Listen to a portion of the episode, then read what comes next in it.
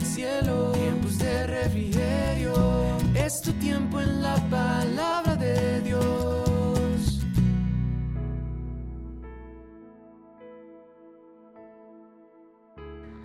Muchas gracias Pastora Nidia por permitirme nuevamente compartir con ustedes en esta semana y en este programa tiempos de refrigerio, saludando nuevamente a los oyentes y dándoles una calurosa bienvenida al tema que nos ocupa esta semana, beneficios de pasar tiempo a solas con Dios. Señor, te doy muchas gracias por este momento que nos regalas a la audiencia y a mí de estar en tu presencia. Pido, Señor, que la palabra, que la oración, Señor, que elevemos a ti esta mañana, sea de provecho para cada uno de los oyentes y para todos aquellos que en diferido nos vayan a escuchar. Señor, yo te alabo y te bendigo y te agradezco profundamente por este momento en Cristo Jesús. Amén.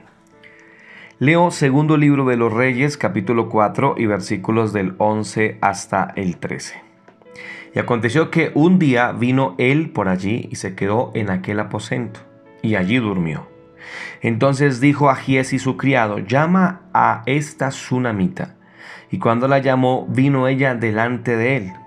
Dijo él entonces a Giesi, dile, he aquí tú has estado solícita por nosotros con todo este esmero. ¿Qué quieres que haga por ti? ¿Necesitas que hable por ti al rey o al general del ejército? Y ella respondió, yo habito en medio de mi pueblo. Bueno, quiero en esta oportunidad hablar bajo el tema cheque en blanco cheque en blanco. Y debo recordarles que el día de ayer estuvimos citando una tremenda y muy hermosa relación que hubo entre la tsunamita y su esposo con el profeta Eliseo. Relación de la que surgieron una serie de beneficios muy hermosos que quiero por supuesto traer a colación esta semana. El segundo de estos beneficios después del disfrutar el mero hecho de la presencia de Dios que quiero citar en esta oportunidad es que la presencia de Dios trae consigo algo así como un cheque en blanco. Quisiera traer a memoria el Salmo capítulo 37 versículo 4 que dice, deleítate a sí mismo en Jehová y Él te concederá las peticiones de tu corazón. Porque justo fue esto lo que le ocurrió a esta mujer. Ella se preocupó, se esmeró, según la Biblia, en generar todo un ambiente plácido para el profeta en su casa puso una cama, como lo vimos, un candelero, una mesa, una silla. Todos los elementos que para el entonces eran elementos símbolos de comodidad. Ella quería que su invitado se sintiera bien, como nosotros deberíamos hacerlo en nuestra casa y en nuestro corazón teniendo tiempo a solas con el Señor. Ahora, esa relación dio como fruto casi inmediato beneficios maravillosos. Y digo inmediato, subrayándolo, porque según las escrituras, al otro día de haber dormido el profeta en casa de Sunamita y su esposo, ya se levantó con deseos de responder alguna petición que tuviese la Sunamita o su esposo en su corazón. Así que aquí tenemos algo bien importante. Número uno fue inmediato, al otro día. Eh, cuando empezó la tsunamita a preparar lugar para el profeta, el profeta también se dispuso a bendecir a la tsunamita y es lo mismo que hace Dios con nosotros, Prepara, prepararse, disponerse a bendecirnos cuando nosotros le damos esa oportunidad. Número dos, es muy interesante que fue el profeta mismo el que llamó a la tsunamita porque quería bendecirla con algo. Y es que cuando tenemos una relación con Dios, es Dios mismo el que toma la vocería, eh, eh, que toma la delantera para bendecirnos. Recuerda, Salmo 37.4, deleítate y entonces Él te concederá las peticiones de tu corazón.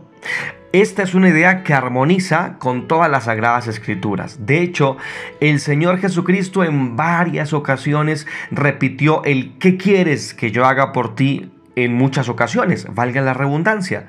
Una de estas la encontramos en Mateo capítulo 8, versículo 3, en donde le dice a un leproso, ¿qué quieres que haga por ti? Maravillosa expresión a un hombre leproso que posiblemente ya estaba habitando en las cuevas aledañas al lugar en donde vivía su familia.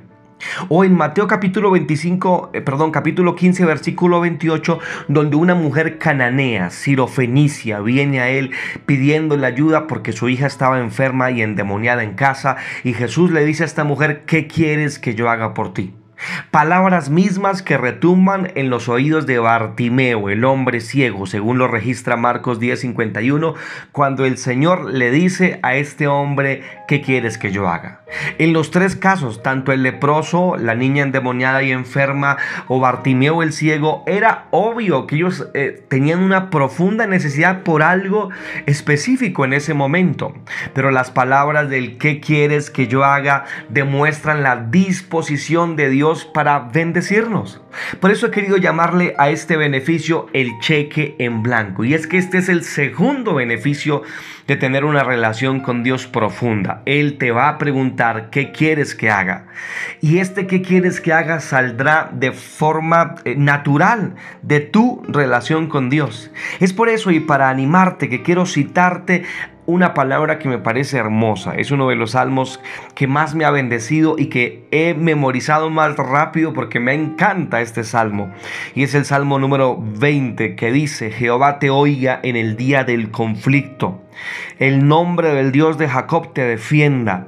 Te envía ayuda desde el santuario y desde Sión te sostenga. Que Dios haga memoria de todas tus ofrendas y acepte tu holocausto y te dé conforme al deseo de tu corazón y cumpla todo tu consejo. Nosotros nos alegraremos en tu salvación.